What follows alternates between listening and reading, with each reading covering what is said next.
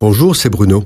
Merci d'écouter ce podcast. N'oubliez pas de vous abonner et d'activer les notifications afin d'être averti chaque semaine des prochaines sorties.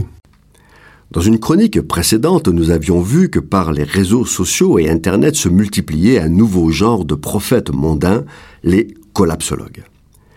S'appuyant sur une pseudo-science, ils prédisent l'effondrement de la société et du monde d'ici une quarantaine d'années.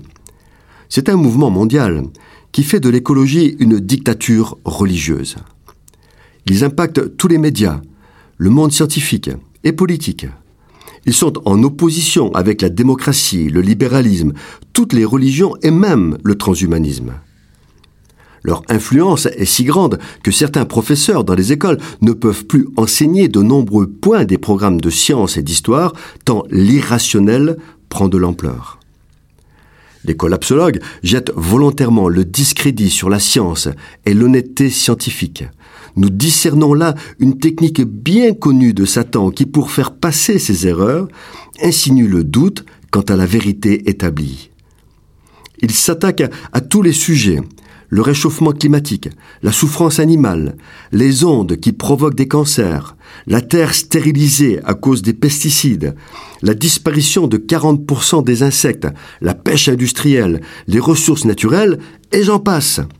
Sur tous ces points, ils n'ont pas tout à fait tort, car il y a de vrais problèmes. Là où ils sont dangereux, c'est qu'ils s'appuient sur des éléments de vérité pour faire passer leurs théories des idées qui produisent chez ceux qui les croient de la désespérance, un repli sur soi et des réactions de peur et même de désespoir jusqu'à la révolte. Certains vont dire que la Bible elle-même annonce la fin du monde. C'est exact. À différence près que la fin du monde annoncée par la Bible sera une fin décidée par Dieu seul, car lui seul a le pouvoir et l'autorité de décider de la fin de sa création. Il le fera lorsqu'il jugera que l'iniquité des hommes est à son comble et qu'il n'y a plus aucun retour en arrière possible. Dieu aime sa création. Il aime tous les hommes.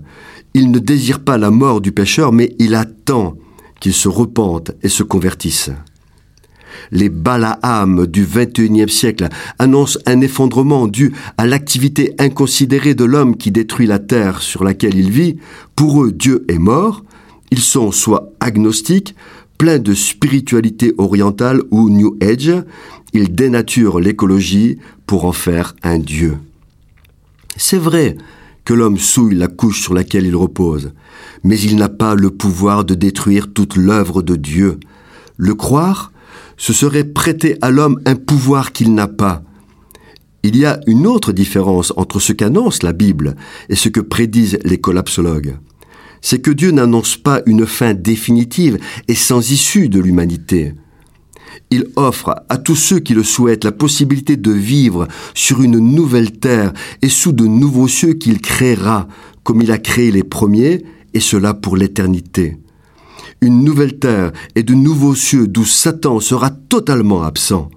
Remplis de paix, de foi et de confiance, les chrétiens attendent la manifestation des promesses de Dieu. Cette chronique a été produite par Bruno Oldani et Jacques Cudeville.